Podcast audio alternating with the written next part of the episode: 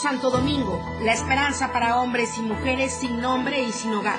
Es el reportaje de la semana. Motoristas sufren accidente carretero en Cintalapa.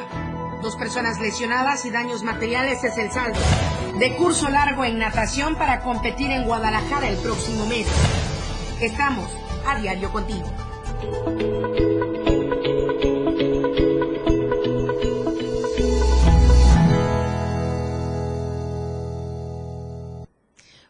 Buenos días, bienvenidos a la información en AM Diario, 8 en punto de la mañana. Mi nombre es Lucero Rodríguez Ovilla, me da muchísimo gusto saludarle a través de nuestras diferentes plataformas de Diario de Chiapas Multimedia. En Twitter nos puede encontrar como arroba diario Chiapas, en Instagram como Diario de Chiapas Oficial, en Facebook como Diario de Chiapas y en YouTube como Diario de Chiapas TV. Muchísimas gracias también a quienes nos siguen y nos escuchan a través de la frecuencia modulada del 97.7, la radio del diario. Bienvenidos todos en esta mañana de lunes bastante fresca, afortunadamente para nosotros. Y justamente con ello vamos a comenzar las temperaturas. ¿Cómo nos estarán tratando? Diario TV Multimedia.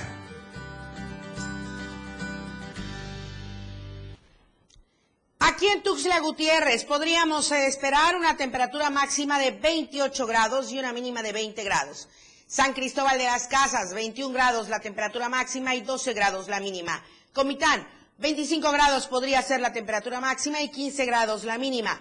En Tapachula, ahí sí un poquito más de calor, 32 grados podría alcanzar la temperatura máxima y 23 grados la temperatura mínima. Es hasta el momento lo que se tiene, pero también las lluvias que se siguen esperando muy fuertes, acompañadas de tormentas eléctricas, como estamos viendo en este mapa y para toda la gente que nos sigue a través de la radio, en ocho regiones, sobre todo en estas ocho regiones y donde el panorama pinta que debemos tomar las precauciones necesarias. Este es el pronóstico para este inicio de semana de lunes. 27 de junio de 2022. Como se lo comentaba en los titulares de este espacio informativo, el comedor comunitario, este comedor comunitario que hace honor a su nombre, la esperanza para hombres y mujeres sin nombre y sin hogar y que ha trabajado por más de 15 años. Vamos a ir con esta información bastante especial de mi compañero José Salazar.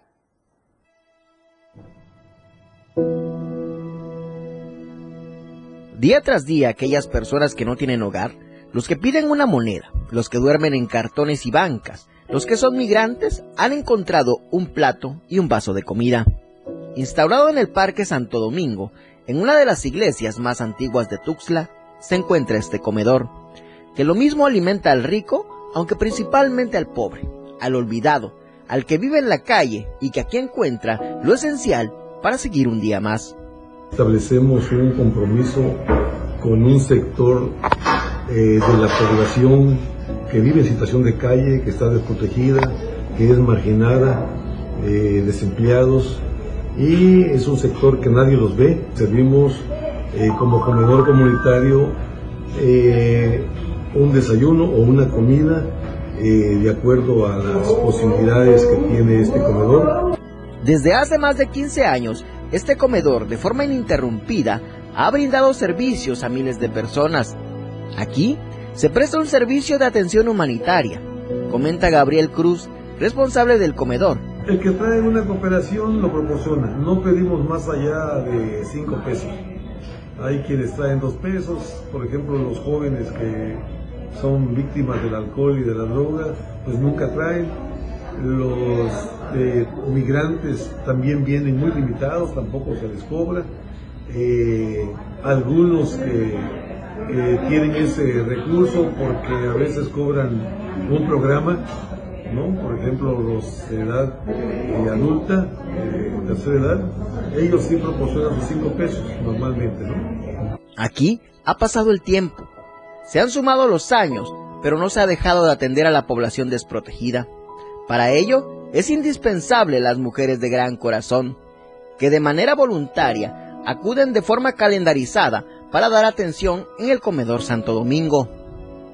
Ellas vienen aquí a las 9 de la mañana y se van hasta las 4 de la tarde. Hasta las 4. ¿Por qué hasta las 4 de la tarde? ¿De cuánto tiempo es que se abre el comedor? Hasta las 2 de la tarde se cierra. Okay. Pero tienen que hacer el lavado de, de todos los trastes y luego tienen que trapear, tienen que dejar limpio para la otra comisión que viene el día siguiente. ¿Y eso es todos los días? Todos los días. La llegada de los migrantes a la capital fue un parteaguas para que incrementara de manera exponencial la demanda de alimentos. Se comenzó a preparar 150 platos y el mismo número de agua natural. Fue el padre Antonio Dávalos el pionero de este comedor, quien vio en el parque a muchas personas necesitadas, con hambre y sin empleo. Él creó un sistema para atenderlos dándole ropa, zapatos, alimentos y emplearlos. Inició con 20 personas. Fue así como heredaron esta experiencia que ha mejorado con el tiempo. Para Diario de Chiapas, José Salazar. Muy interesante este reportaje de la semana y que usted continuará viendo en los contenidos de Diario de Chiapas Multimedia y por supuesto en todos los contenidos informativos, también escuchándolo a través de la radio del diario. Vamos a ir con mi compañera Janet Hernández porque hay que hacer un breve recuento de esto que está sucediendo allá en Ochuc, donde la gente dice vivir en la zozobra. Y cómo no, si hay hombres que se pasean a cualquier hora, sobre todo por la noche, en la madrugada, con armas largas, hacen disparos al aire libre, bueno, y esto obviamente es de gran peligro para toda la ciudadanía. Han recibido amenazas y hasta la fecha no hay personas detenidas. Aparentemente también ya está la presencia de elementos policíacos. Se habla de por lo menos unos 300 entre las fuerzas federales, estatales y municipales. Sin embargo, la gente continúa manifestándose en contra de la inseguridad. Janet Hernández, muy buenos días. Hola Lucero, muy buenos días. Te saludo de San Cristóbal para informarte que alrededor de mil indígenas sexuales marcharon a las principales calles de la cabecera municipal de Oshuk para exigir la paz en el municipio ya que por los constantes disparos y bloqueos carreteros no pueden vivir en paz, asegurado que son intimidados y hostigados. La marcha partió de la zona oriente de ese municipio con pancartas y vestidos de playera blanca como señal de paz. Una de las principales consignas fue que el gobierno restablezca la paz en Oshu. Así también denunciaron que a diario se escuchan los balazos, se sienten intimidados y amenazados por sujetos que portan armas largas de grueso calibre con el rostro cubierto, por lo que urgieron a las autoridades castigo a los responsables de las agresiones. Indicaron que hace un par de días privaron de la vida a un hombre por un impacto de bala y que hasta la fecha no existe ninguna persona detenida responsable del caso. A pesar del arribo del ejército, la Guardia Nacional y la Policía Estatal no han cesado los disparos. Esta marcha pacífica concluyó con un mitin en la, en la plaza central de Oshu. Lucero. Janet, y bueno, afortunadamente y al parecer ya está la presencia policíaca allá en Ochuc. Vamos a ver en qué vamos a ver cómo va trascendiendo mientras la gente continúe expresándose en contra de la inseguridad. Donde también hubieron expresiones pero afortunadamente no todo ha sido malo durante este fin de semana, sobre todo si estamos hablando de San Cristóbal de las Casas. Es este ambiente festivo que se vivió ayer justo en San Cristóbal y sin incidencias afortunadamente con esta marcha de colores y música de la comunidad LGBT y más. Así es, Lucero, más de 300 personas participaron este domingo en San Cristóbal de las Casas en la Marcha del Orgullo LGBTI+, bajo el lema Digna Existencial, entre banderas de colores y música, la comunidad y defensores de derechos humanos caminaron por varias calles del centro de la ciudad, de la ciudad en un ambiente festivo y sin incidencias. La marcha conmemorativa defendió la igualdad y la libertad de la comunidad LGBTI los asistentes celebraron algunas, algunos avances legislativos importantes. Sin embargo, dijeron que aún falta por legislar en Chiapas el matrimonio igualitario y la ley de identidad de género. Al inicio de la marcha frente a Palacio realizaron un meeting donde exigieron justicia por las víctimas del crimen del odio cometidos en esta ciudad y que no hay aún detenidos. El colorido desfile concluyó frente al MUSAC, antes Palacio Municipal, donde extendieron la bandera arcoíris y a pesar de la lluvia constante, los marchistas brincaron, cantaron y expresaron su felicidad de ser orgullo LGTBI más. Hasta aquí el reporte, muy buenos días. Muy buenos días, Janet Hernández, muchísimas gracias. Desafortunadamente, estas expresiones no fueron bien recibidas en todos los puntos de la entidad. Vamos a ir a Tonalá con mi compañero Edgar Castillo. Mientras tanto, avanzamos territorialmente hablando hacia esta zona en Wixla, en la frontera específicamente, como bien nos dice Charlie, porque el Instituto Nacional de Migración anunció que la caravana migrante de esta que le hablamos desde la emisión del día viernes, integrada por aproximadamente tres mil personas que partió desde Tapachula el pasado viernes hacia la frontera norte, quedó desactivada debido a que se les entregaron los documentos migratorios por razones humanitarias. En Wixla, las personas en condición de tránsito durmieron en el domo del campo deportivo y ya para el sábado 25 dio inicio la expedición de documentos migratorios por razones humanitarias en las instalaciones del Centro de Atención Integral al Tránsito Fronterizo de allá de Wixla. Y así pues se suspendió el avance del contingente y durante la madrugada ya de ayer domingo se completó la entrega de las tarjetas que permiten el tránsito regular de quienes se encuentran en contexto de migración. Seguimos con estos temas de las expresiones donde, por ejemplo, nos decía Janet, en San Cristóbal trascendió todo entre música, algarabía y sin incidencia. Sin embargo, en Tonalá, el gobierno municipal de Natividad de los Santos discriminó a la comunidad LGBT y más Edgar Castillo, buenos días. ¿Qué tal, Lucero? Muy buenos días. Así es, el gobierno municipal que preside Natividad de los Santos Miranda este sábado discriminó a la comunidad LGBT en este municipio de Tonalá. El sábado decenas de, de personas de la comunidad LGBT conmemoran a nivel nacional la libertad de las preferencias, fueron reprimidos por el gobierno municipal de Tonalá al no encenderles la luz del kiosco para llevar a cabo un espectáculo, un espectáculo musical. Su marcha que inició desde el Monumento de la Sirena para caminar la avenida principal de la Hidalgo y llegar al Parque Central Esperanza con el contingente que se dieron cita a partir de las cinco de la tarde. Marcharon en una sola voz a nivel nacional que fueron organizados en diferentes puntos de varios estados y pueblos que se han organizado para marchar en un día especial a la comunidad con sus diversas preferencias. La noche del sábado, el gobierno que preside Natividad de los Santos y sus funcionarios les apagaron la luz en todo el Parque Central. Al parecer, no convergen con la marcha de la comunidad de la comunidad LGBT. Moisés Reyes, en entrevista, reprobó este acto discriminatorio de la autoridad municipal ante esta marcha que encabezaron las diversas expresiones de preferencias sexuales. Todas y todos somos iguales. También nuestra voz vale y cuenta. También votamos en las urnas fueron las palabras que dirigieron a Natividad de los Santos Miranda, alcalde tonalteco. Ciudad de Tonalá, Chiapas. Que esta vez no nos prendieron la luz del kiosco, estamos a, a oscuras. Pedimos de favor que nos respeten y que nos tan siquiera luz. Si no nos quieren apoyar en otra cosa, tan siquiera en iluminación. No nos dejen así. No somos cualquier cosa, somos como usted, presidente como usted.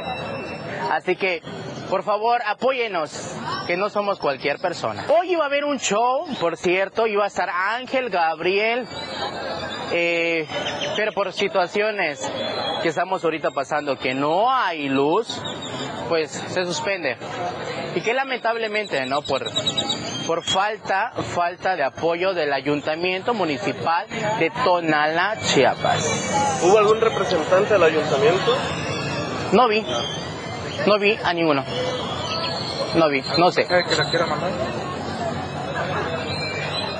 Valóranos, porque también de nosotros necesitan. Nuestro voto también cuenta y hace valer nuestro punto. Así que todos somos iguales. Claro, igual. igualdad, equidad, no solo por el voto, son personas, son ciudadanos, ciudadanas. Les apagaron netamente la luz allá en Tonalá. Pero desafortunadamente esto no ocurre solamente en contra de la comunidad LGBT y más, también en contra de las mujeres allá en Tonalá. Pero con esto vamos a continuar luego del corte. Por favor, Edgar Castillo, mantente en la línea. Seguimos contigo al volver. En un momento regresamos con más de AM Diario. Evolución sin límites. La radio del diario. Más música, noticias, contenido, entretenimiento, deportes y más. La radio del diario 977. Las 8 con 16 minutos. Fundación Toledo es una organización enfocada en la educación desde nuestra fundación hemos realizado varios proyectos para poder llevar a cabo nuestro objetivo principal, apoyar la educación en Chiapas, especialmente en las zonas rurales marginadas. A pesar de ser una organización joven, somos apasionados de lo que hacemos y entendemos que la educación juega un papel importantísimo en las personas, ya que ésta se ve reflejada en el desarrollo de su país. Para conocer más de nosotros, visita nuestras redes sociales en Facebook e Instagram como Fundación Toledo y nuestra página web en www www.fundaciontoledo.org. Ahora el rock puedes sentirlo en radio. La radio del diario te presenta el mejor rock que marcó toda una historia a través de los años. Miguel Sengar tiene para ti la mejor selección musical del rock y la radio del diario te lo presenta de lunes a viernes de 8 a 9 de la noche. Rock Show. Con Miguel Sengar en la radio del diario 97.7 contigo en el rock a todos lados. La escena global del deporte.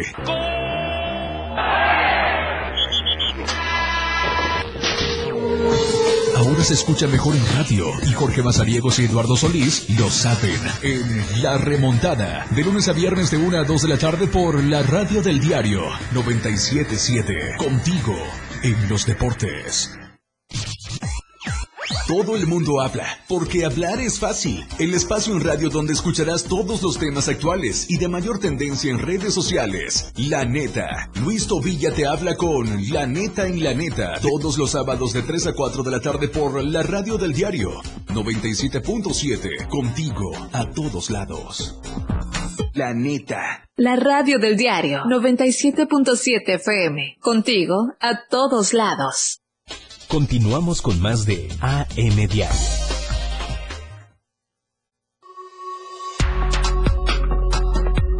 La radio del diario 97.7.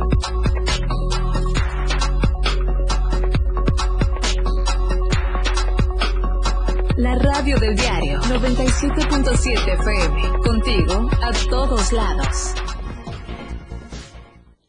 Edgar Castillo, te agradezco mucho por continuar en la línea desde Tonalá, porque lo que está ocurriendo en aquel ayuntamiento no es únicamente un acto discriminatorio.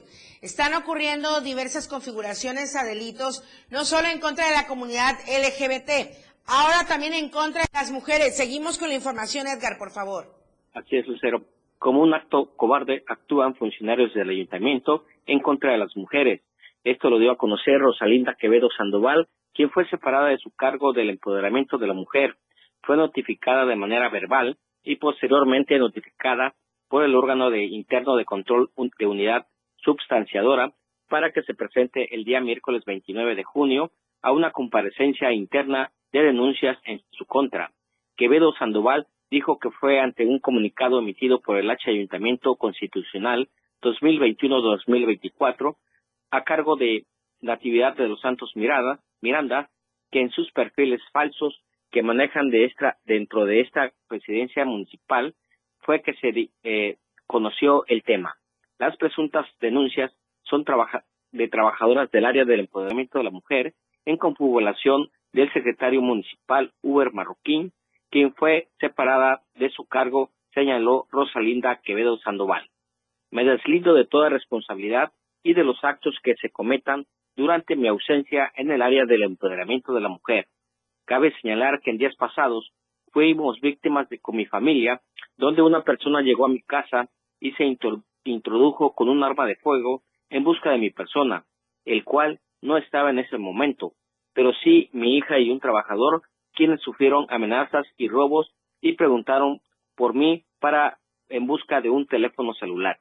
La funcionaria municipal dijo que señaló al secretario municipal como responsable de esos actos cobardes. Es una persona que acosa a las mujeres, violenta los derechos humanos, despidos injustificados y se siente intocable por estar actualmente como funcionario del gobierno. Somos varias mujeres que hemos sido violentadas y ya están las demandas en cada una de las instancias correspondientes para su trámite legal. Rosalinda Quevedo Sandoval explicó que esa administración es una pena con funcionarios corruptos que solo ven sus intereses personales y no atienden a la ciudadanía todanteca. Por último, dijo que obran en sus poder fotografías, audios, videos, que tienen cosas que le pisen a los funcionarios y así como me jugaron a la mala, así van a ser exhibidos. Este es mi reporte desde el municipio de Tonalá. Sí, y como ya habíamos comentado también, ahí está la denuncia interpuesta, no solamente ante los medios de comunicación, y esperaremos las versiones, obviamente, bajo sigilo por parte de la autoridad correspondiente. Muchísimas gracias, Edgar Castillo. Muy buenos días. Muy buenos días. Vamos a ir a otros temas. El gobernador Rutilio Escandón durante este fin de semana tuvo mucha actividad en su agenda y en una de estas acompañó al director general de la Comisión Federal de Electricidad de la CFE, Manuel Bartlett, y también al embajador de Francia en México, Jean-Pierre Asafadoria, y al director general del grupo Agencia Francesa de Desarrollo, Rémi Rieu, al recorrido por la central hidroeléctrica La Angostura. Y esto para conocer el alcance del programa de modernización del parque hidroeléctrico de la CFE. Durante esta visita en la que se dio a conocer que el proyecto tendrá una inversión de 230 millones de dólares y el financiamiento correrá a cargo de la Agencia Francesa de Desarrollo. El gobernador mencionó que este proyecto será benéfico para el pueblo y la economía nacional, que repercutirá en mayor desarrollo para Chiapas, considerando las cuatro grandes presas hidroeléctricas del país establecidas en la cuenca del río Grijalva. Además, dijo, en caso de un apagón o fallas en el abastecimiento de electricidad, con la energía hidroeléctrica se garantiza corregirlas en un tiempo aproximado de solo siete minutos. Y en otras de las actividades, en beneficio específicamente de Tuxtla Gutiérrez, sus visitantes y todos quienes vivimos aquí. Afortunadamente, bueno, ya la primera etapa de este paseo Sabinal aquí en la capital del estado. Al margen del río Sabinal, en el municipio de Tuxtla Gutiérrez, el gobernador inauguró este paseo Sabinal, una vialidad pacificada durante todo lo que es el tramo de la 19 Poniente Norte y la calle América, donde las familias ya podrán disfrutar con seguridad de un espacio que ha recuperado su belleza. Luego del recorrido por este lugar que ha sido transformado y saneado, el gobernador celebró que se haga causa común para rehabilitar este río, ya que dijo era desagradable ir a Cañahueca, por ejemplo, a ejercitarse y al pasar junto al Sabinal sentir un olor desagradable. No obstante, hoy una planta de tratamiento de aguas está funcionando y se seguirá trabajando en el afluente. En este sentido, precisó que en este paseo se construirán puentes colgantes seguros para que se pueda pasar de ambos lados en medio de la naturaleza y en un mes arrancarán los trabajos del lado norte. Todo esto aseguró de manos de constructoras chiapanecas. Estarán trabajando ahí las constructoras chiapanecas. Vamos a pasar a otra información. Nunca más los corruptos aspirantes a caciques. Es hora de gobernar con convicciones y de manera distinta. Así lo aseguró el secretario de Gobernación, Adán Augusto López Hernández. Nunca más los corruptos aspirantes a caciques. Es la hora de la transformación en Michoacán. Así lo dio a conocer Adán Augusto López Hernández al recalcar que es la hora de gobernar con convicciones y de manera distinta. Durante su participación en el evento a un año de la victoria del pueblo en Morelia, Michoacán, El ex senador manifestó que pues, obviamente en el pasado se han hecho las cosas mal. Hoy por hoy es importante seguir abonando a las acciones de la sociedad en general. Destacó que ahora las demandas de los diferentes sectores de la sociedad es en la entidad, por supuesto, se resuelven con diálogo y muestra de ello son las demandas de los maestros que han tenido solución porque se les habla con la verdad. En este sentido y durante su participación refirió y dio el siguiente mensaje. Quisieron matar a la esperanza. No pensaron en robárnoslas porque ya se habían robado todo en Michoacán. Dejaron a Michoacán hecha pedazos y tuvo que venir una gente como Alfredo, trabajador, honesto, incansable, a encabezar este proyecto. El exgobernador de Tabasco destacó que en esta entidad el caso de los productores de aguacate se resolvió con diálogo, defendiendo a los productores de Michoacán. Y así se pretende seguir abonando a las acciones en la entidad y con ello también reconoció la labor que lleva a cabo el gobernador Alfredo Ramírez Bedoya. Para el diario de Chiapas, Edwin Gómez. Estadísticas, reportes, información. COVID-19.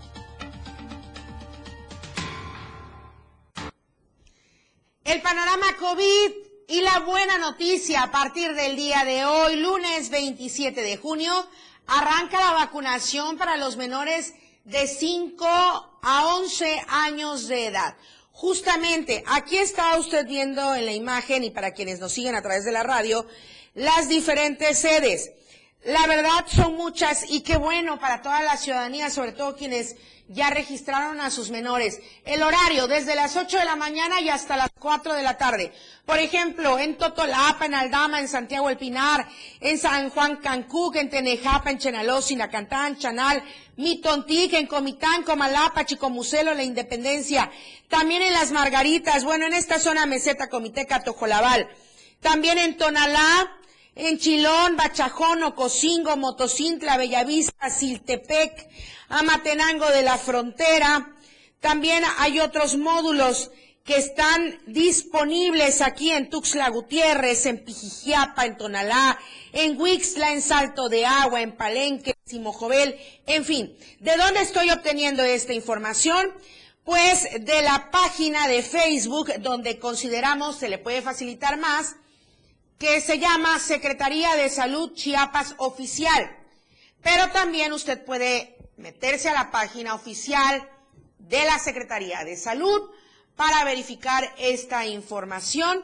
Recuerde, de 5 a 11 años de edad ya están listas las vacunas para ser aplicadas a partir del día de hoy contra la COVID-19 y para todos en cualquier módulo, porque recordemos que es un esquema de vacunación y en el que entramos todos en diversas fechas, así es que se le está dando seguimiento también. ¿Y cómo van los casos?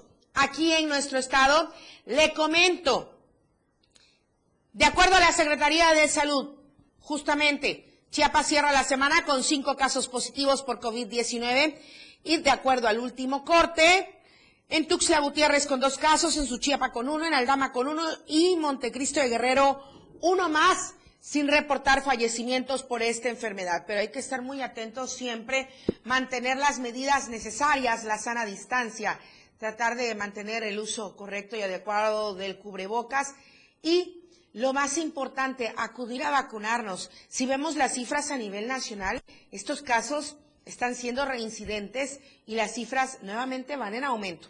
Así que aquí en Chiapas a seguir atendiendo las recomendaciones para evitar que continúen al alza las estadísticas. La nota roja de la verdad impresa al volver del corte y también los deportes. Al regreso, más noticias, la radio del diario.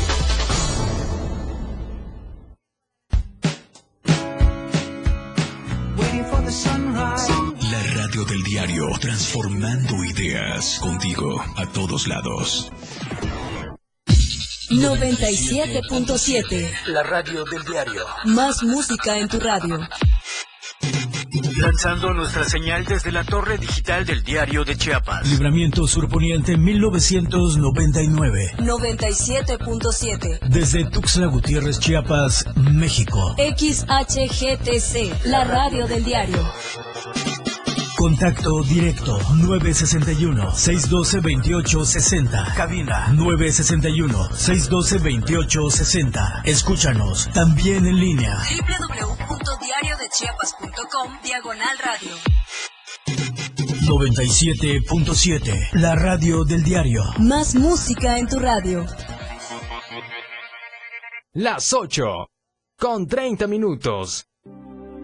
Chiapas es poseedora de una belleza natural sin rival en todo México. Una gran selva, un impresionante cañón, manglares y playas únicas, además de paradisiacas caídas de agua, visten a nuestro estado con el encanto único de la naturaleza. Chiapas es el estado más al sur de México, la última frontera de nuestro país. Aquí, en este rincón, que también fue el último territorio en añadirse a la República, se encuentra un paraíso de bellezas naturales listo para ser explorado. Ven y disfruta lo que Chiapas tiene para ti. 97.7, la radio del diario, contigo a todos lados.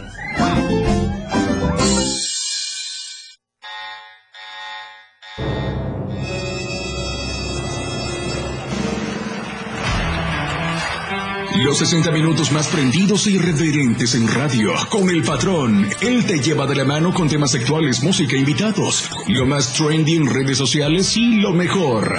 Te llevan paso a paso con el mejor ambiente en radio. Después de todo, con el patrón. De lunes a viernes de 6 a 7 de la noche por la radio del diario 977. El patrón contigo. A todos lados. Después de todo, ¿acaso hay otro? Continuamos con más de AM Diario.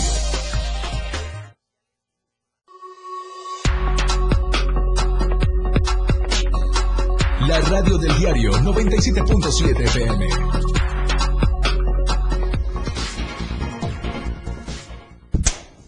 Estamos de vuelta en AM Diario y siempre es un gusto y sobre todo reencontrarnos, mi querido Lalo Solís, el dios de los deportes. Muy buenos días.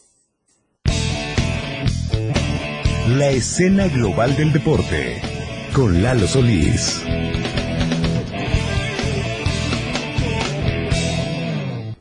¿Qué tal? Muy buenos días, bienvenidos a la información deportiva en AM Diario. Vamos a arrancar esta ocasión, esta semana, este lunes, con información de natación y es que el fin de semana se disputó el campeonato estatal de curso largo que organiza la Asociación de Natación del Estado de Chiapas y que reunió a casi un centenar de competidores en el centro de entrenamiento del club El Delfín para disputar este torneo en el que se eligen a los mejores para conformar el equipo chiapaneco que estará compitiendo el próximo mes en Guadalajara, Jalisco, dentro del Campeonato Nacional de Curso Largo. Después de todas las pruebas, después de revisar a detalle las marcas, finalmente fueron 45 elementos de estos casi 100 que se presentaron a competir, los que conformarán el equipo estatal para competir y representar a nuestro estado dentro de algunas semanas. Puntualizó de manera muy precisa el presidente de la Asociación Estatal, Juan Manuel del Pino Delia, que habría que especificar a detalle qué significa para el Instituto del Deporte apoyo, porque si bien agradecieron el transporte y el uniforme para la etapa nacional de los Juegos Nacionales con ADE 2022, donde por cierto a la natación le fue muy bien, pues de, después de eso no existe más apoyo y los nadadores necesitan vigilar todo el proceso que los lleva a dar las marcas con las que suben a podiums en competiciones nacionales. Además, dijo el presidente de la Asociación Estatal que no es únicamente el tema con los que ganan medallas, sino con todos aquellos que todavía están en proceso para continuar mejorando su rendimiento dentro de este deporte. Así que llamó con mucha atención a a pedir que se apoye de verdad, de manera decidida, a los nadadores que hasta el momento lo van haciendo muy bien en distintas competencias. Así que el fin de semana continuó la actividad en la natación y ahí estamos viendo algunas imágenes de lo que sucedió en esta competencia. Vamos a continuar con más información deportiva y les platico un poquito de softball y es que se disputó la jornada 4 del torneo municipal 2022 de la Liga Municipal de Tuxtla Gutiérrez con una sorpresa. Va usted a ver, se enfrentaron el actual subcampeón que marchaba invicto y que se presentó para buscar un buen resultado ante Guerreras, Reales ante Guerreras y la sorpresa de la jornada se dio precisamente en este compromiso porque Guerrera sorprendió a Reales y los derrotó 13 carreras a 12, la primera derrota del subcampeón que marchaba invicto hasta el momento. Después apareció el campeón para propinarle knockout a Águilas 12 carreras por cero, la misma vía que utilizó Apaches para derrotar 24 carreras por dos a Panteras en lo que fue la jornada 4. Restan eh, un dos compromisos más de eh, esta primera vuelta para que conozcamos pues cómo se van a ir acomodando las novenas en el resto de la competición. Así que bueno, eh, se pensaba que los favoritos ganaban en esta jornada, sin embargo, Reales no pudo conseguir la victoria. Vamos a platicar un poquito de NASCAR México y es que se corrió la quinta, la cuarta fecha del campeonato nacional de este serial y pues bueno, allá en eh, Guadalajara se dieron cita a los pilotos. Curiosamente ha sido una de las carreras más accidentadas en lo que va de la temporada, siete banderas amarillas. Abraham Calderón punteó durante toda la competencia prácticamente, pero a cuatro fechas a cuatro vueltas, perdón, de concluir con esta fecha, pues bueno, apareció la última bandera amarilla que facilitó todo para que Javier Razo se llevara la bandera a cuadros. Después en el segundo puesto cruzó la meta Rubén García Jr., quien seguramente va a amanecer como líder del serial este lunes. Y en tercer puesto se quedó finalmente pues Abraham Calderón después de una gran carrera. En la categoría Challenge, Guillermo Becchi fue primero, Marco Martín fue segundo y Víctor Barrales tercero, mientras que en las camionetas Diego Ortiz finalizó con el primer puesto, Jorge Quirós fue segundo y Rodrigo de Colombres finalizó en la tercera posición. La quinta fecha de este serial se corre el 16 y 17 de julio en Amozoc, allá en Puebla. Emocionante se está poniendo pues el serial. Rogelio López, que llegaba como líder a esta fecha, finalizó en el quinto puesto y vamos a ver si en esa combinación del segundo sitio para Rubén García y el quinto para eh, eh, Rogelio López, quienes estaban uno y dos eh, en ese eh, hasta antes de llegar a esta fecha, pues bueno, a ver si no hay una variación en el liderato de esta competencia en la categoría principal. Así que bueno, muchas emociones subieron pues allá en Guadalajara este fin de semana dentro de la NASCAR México. Vamos a continuar y cerrando pues la información deportiva de AM Diario con el campeón de campeones que se disputó ayer en los Estados Unidos, allá en Los Ángeles, California, en el estadio de Los Ángeles Galaxy. Se midieron Atlas y Cruz Azul. De estas incoherencias que tiene nuestro fútbol mexicano que aparecen cada momento que se les ocurre algo nuevo, Atlas es bicampeón, por ende es campeón de campeones. Sin embargo, de alguna manera había que ganarse algunos dolaritos y empezar la actividad del fútbol y se programó este campeón de campeones en el que se enfrentaron el Atlas, que le reitero es bicampeón, ante el Cruz Azul, que fue campeón hace tres torneos, ¿no? Bueno, eh, Manuel Aguilera vio el marcador al 41, empató Santi Jiménez al 45, parecía que Cruz Azul ganaba el juego cuando Ángel Romero anotó al 63 el 2 por 1, pero Quiñones empató sobre la hora al 91. Luego entonces había que definir al ganador del campeón de campeones en penales y ahí el mismo Quiñones que había llevado al Atlas hasta los penales fue el que falló la última ejecución de los rojinegros para que finalizaran cuatro goles a tres en los penales y con esto Cruz Azul se coronara campeón de campeones sin haber sido campeón en los últimos dos torneos. Pues bueno, ahí están estas cosas que tiene nuestro, eh, no sé, camaleónico fútbol mexicano, una decisión distinta cada rato y en fin, ahí está pues el viernes. Ah, esa no es la peor noticia para el Atlas, haber perdido el campeón de campeones. La peor noticia para el Atlas es que Íñigo Riestra, hermano del presidente del Atlas, quien hasta hace algunas horas tenía injerencia en la comisión de arbitraje, pues se anunció ayer que no lo podrá hacer. Y vean cómo son las cosas de la vida. Se da esta noticia y de inmediato pierde el Atlas las cosas que suelen pasar, les decía, en nuestro fútbol. No se olvide que este viernes arranca pues la apertura 2022 de eh, la Liga MX con dos compromisos, pero nosotros le ampliaremos esta información en punto de la una de la tarde en la remontada a través del 97.7 de FM, así que ahí lo esperamos para que continuemos informándole respecto a mucho más Deportes Lucero, la información deportiva. Muy buenos días gracias, Lalo Solís. Y ahí estaremos escuchándoles y viéndoles en la remontada en punto de la una de la tarde. Muchas gracias. Buen inicio de semana. Gracias a ti. Vamos a seguir con más información. No tan buen inicio de semana, sobre todo para los socios del Conejo Bus. Desafortunadamente, de nuevo señalan al secretario de Movilidad y Transporte, Aquiles Espinosa, de prepotente.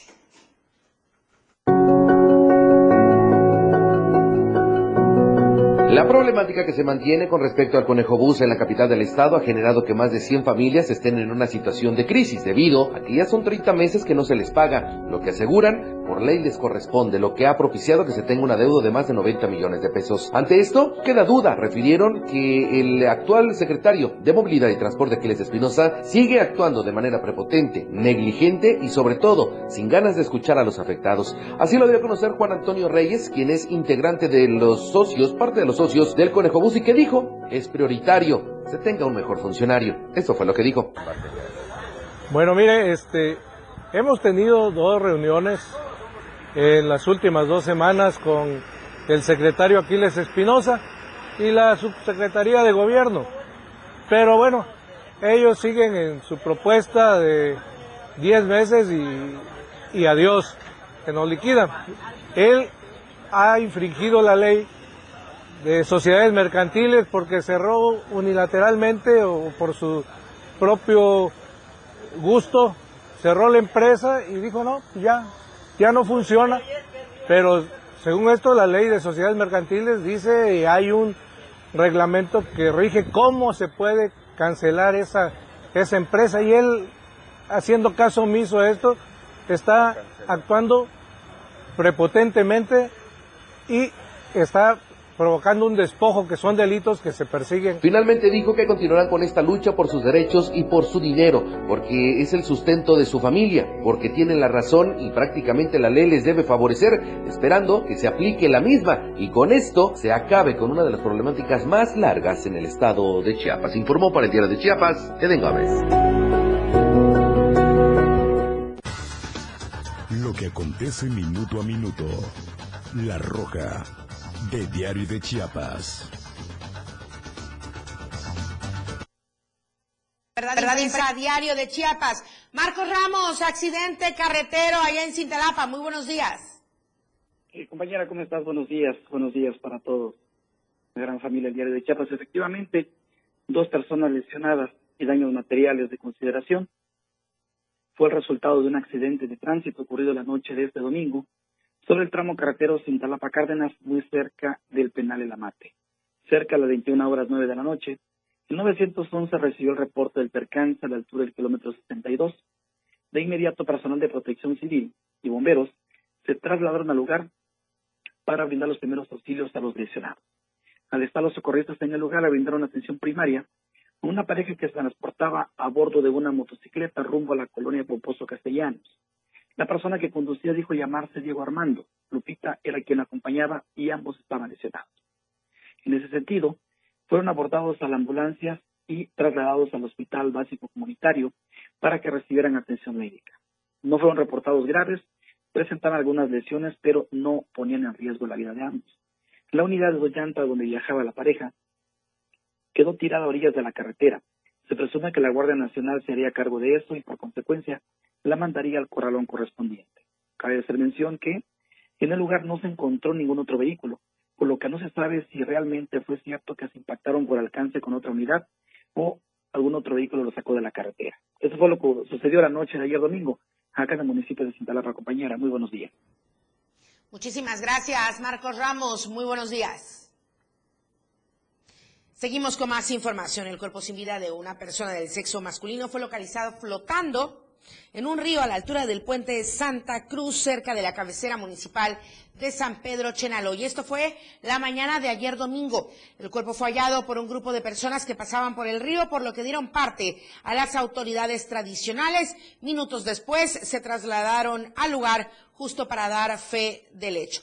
El juez de paz y conciliación indígena de este municipio fue el encargado de dar fe y también dieron parte a las autoridades de la Fiscalía de Justicia Indígena para investigar el caso. Se sabe extraoficialmente que el hoyo oxiso respondía al nombre de Luis N. Se desconoce la, causa de su muerte, por lo que la autoridad ministerial será la encargada de realizar las investigaciones correspondientes. Regresamos con más información en AM Diario. Más de AM Radio, después del corte. La fuerza de la radio está aquí en el 977.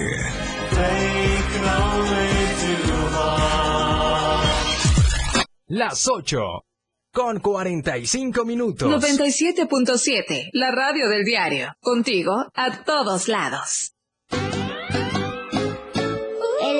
Espacio para niños de 0 a 100 años ya está aquí. Un espacio donde la magia de la imaginación crea grandes historias. Relatos, cuentos, música y mucha diversión. Y disfruta de un mundo único que la radio del diario tiene para ti. El momento de abrir la cajita mágica. Toda la magia está contigo. Todos los domingos de 11 a 12 del día. En la cajita mágica. La radio del diario 97.7 contigo a todos lados. Felipe Alamilla las reúne. Una noticia. Una denuncia. De lunes a viernes de 10 a 11 de la mañana por la radio del diario. Denuncia pública. El espacio en radio para que su denuncia sea escuchada. Para que su voz tenga eco. 97.7. Contigo a todos lados. La Banqueta es un programa donde buscamos entretenerte e instruir. Con nuestras opiniones y conceptos googleados y el afán de hacer ligero todo lo pesado. La Banqueta. Te esperamos todos los sábados de 11 de la mañana a 1 de la tarde. Sintonízanos a través de la radio del diario en el 97.7 de tu FM. Aquí no se habla mal, se dice lo que es. Salud física y mental. Música, notas y movimiento. Sinergia, estática, ruido y silencio. Somos un todo que provoca cambios y nosotros queremos que nos acompañes para poder hacerlo juntos y en positivo. Y deshacernos de lo que nos estorba. Acompáñanos de lunes a viernes en Mandala. A partir de las 11 de la mañana a través del 97.7 de FM. Las noticias que impactan están en AM Diario. La radio del diario 97.7 FM. Contigo a todos lados.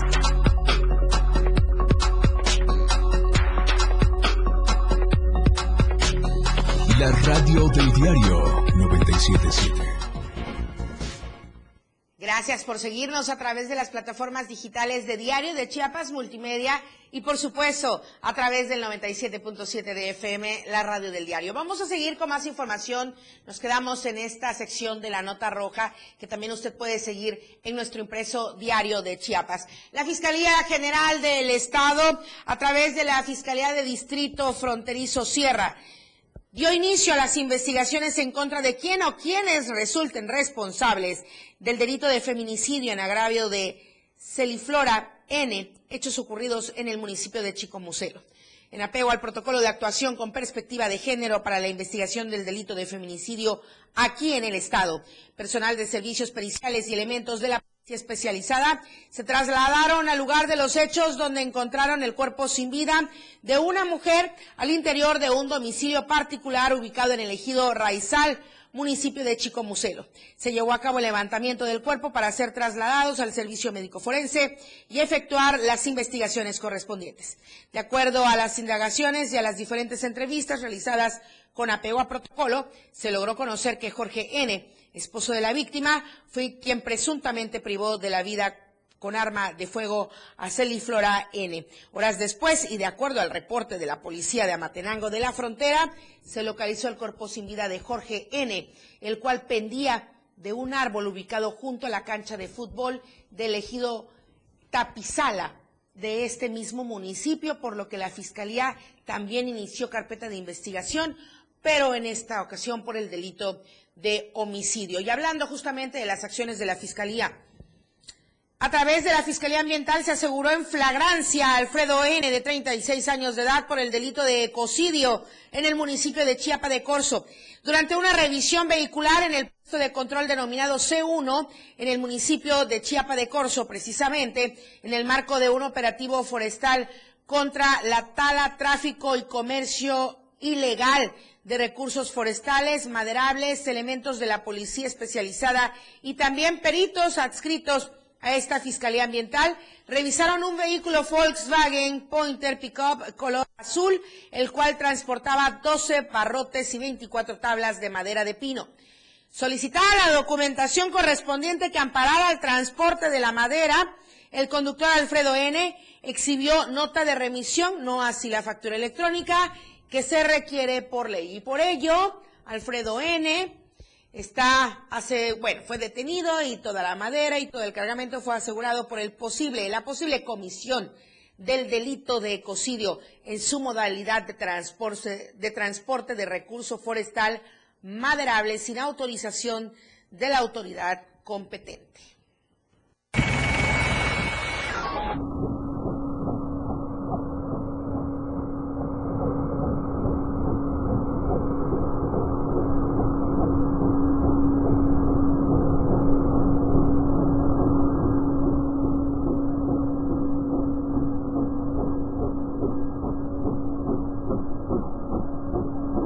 Bueno, usted viendo y escuchando este ruido tan cercano de un helicóptero que volaba a muy baja altura en toda la zona del corredor turístico. Este helicóptero recorrió gran parte de Tonalá, Boca del Cielo, Playa del Sol y Puerto Arista. La lancha que estaba en esta misma zona, pues estuvo muy cercana o más bien el helicóptero muy cercano a esta lancha, y la gente nunca hizo un alto total mientras la nave de la Marina sobrevolaba a la altura prácticamente de esta lancha.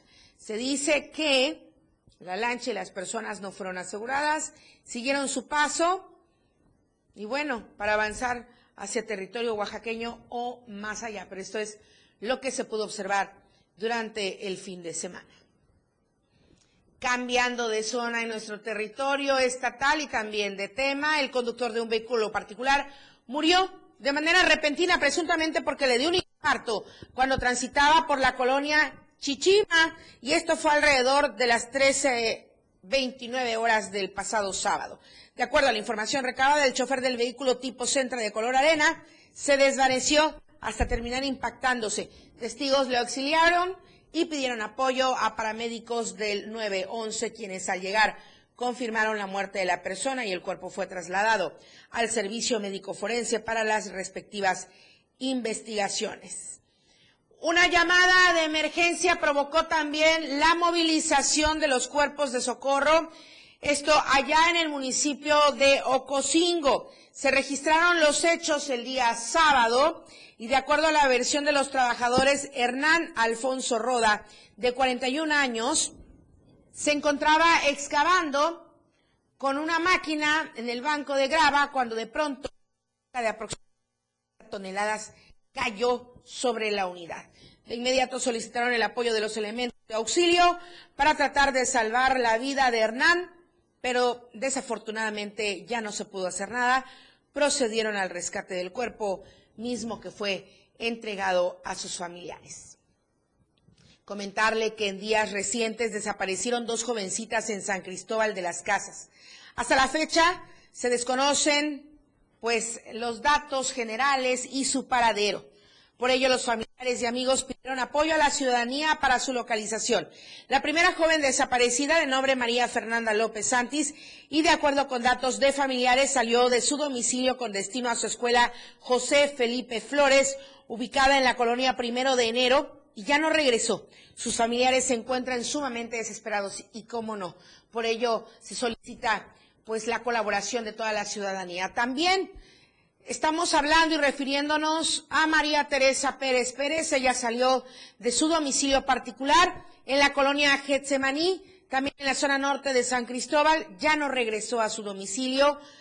Por cualquier información de cualquiera de las dos jovencitas desaparecidas en San Cristóbal, piden a la ciudadanía comunicarse al número telefónico 961 61 72 300, donde estarán pendientes, están pendientes las 24 horas del día. Repito, 961 61 72 300. Bueno, comentarle también que en procedimiento abreviado el Ministerio Público de la Fiscalía General de la República, por conducto de su representante aquí en el Estado, se obtuvo del juez de control sentencia condenatoria en contra de Francisco S. por el delito de portación de arma de fuego de uso exclusivo de las Fuerzas Armadas. El fiscal federal inició la carpeta de investigación luego de que elementos de la Policía Especializada adscritos a la Fiscalía General del Estado de Chiapas detuvieron a la hora sentenciado en el tramo carretero, recordemos, de esto le estuvimos hablando también aquí en el Mediario, en el tramo carretero Tapachula-Arriaga, a la altura del paraje conocido como el Guanacaste, allá en Tonalá. Al hacer la respectiva revisión al vehículo donde se transportaba, los elementos aprensores encontraron en el interior de este un arma larga de fuego tipo AK-47 de estas conocidas como cuerno de chivo, con un cargador de metal y 14 cartuchos útiles calibre 7.62 por 39. Esto sin contar con el permiso correspondiente, por lo que fue puesto a disposición del Ministerio Público. Y bueno, ¿cuál fue la sentencia con este procedimiento abreviado? La condena a dos años, ocho meses de prisión, multa de 67 días, equivalente a 6.446 pesos con cuatro centavos, con todo y centavos, así es que ahí está. Y la encuesta que se abre durante esta semana aquí en AM Diario y concluye y se cierra en Chiapas al cierre, valga la redundancia, en punto de las 7 con Efraín Meneses el próximo viernes. Y la pregunta va, ¿la inflación le pega a tu economía? Y usted puede contestar sí, todo está más caro. La siguiente opción es no, no lo percibo. Y la tercera opción es no me interesa. Nuestras redes sociales están abiertas para que usted comparta, conteste. A nosotros nos interesa saber su opinión. Muchísimas gracias por haber iniciado la semana con AM Diario. Les dejamos con toda la programación del 97.7 de FM, la radio del diario, a cargo de Manolo Vázquez en los controles, y también con toda la programación de Diario de Chiapas Multimedia, a cargo de nuestro switcher, master Carlito Solís. Muchísimas gracias. Mi nombre es Lucero Rodríguez Ovilla. Muy buenos días. Buen inicio de semana. Desde temprano usted quedó informado. Aquí vemos la, incidencia delictiva. Empezaremos. AM Diario. Nuestro compromiso entregarle los sucesos que generan noticias. AM Diario. La noticia al momento por la radio del diario 97.7. AM Diario. 977. Editorial de la Radio del Diario. Roberto Albores Gleason, conocido como Alborí.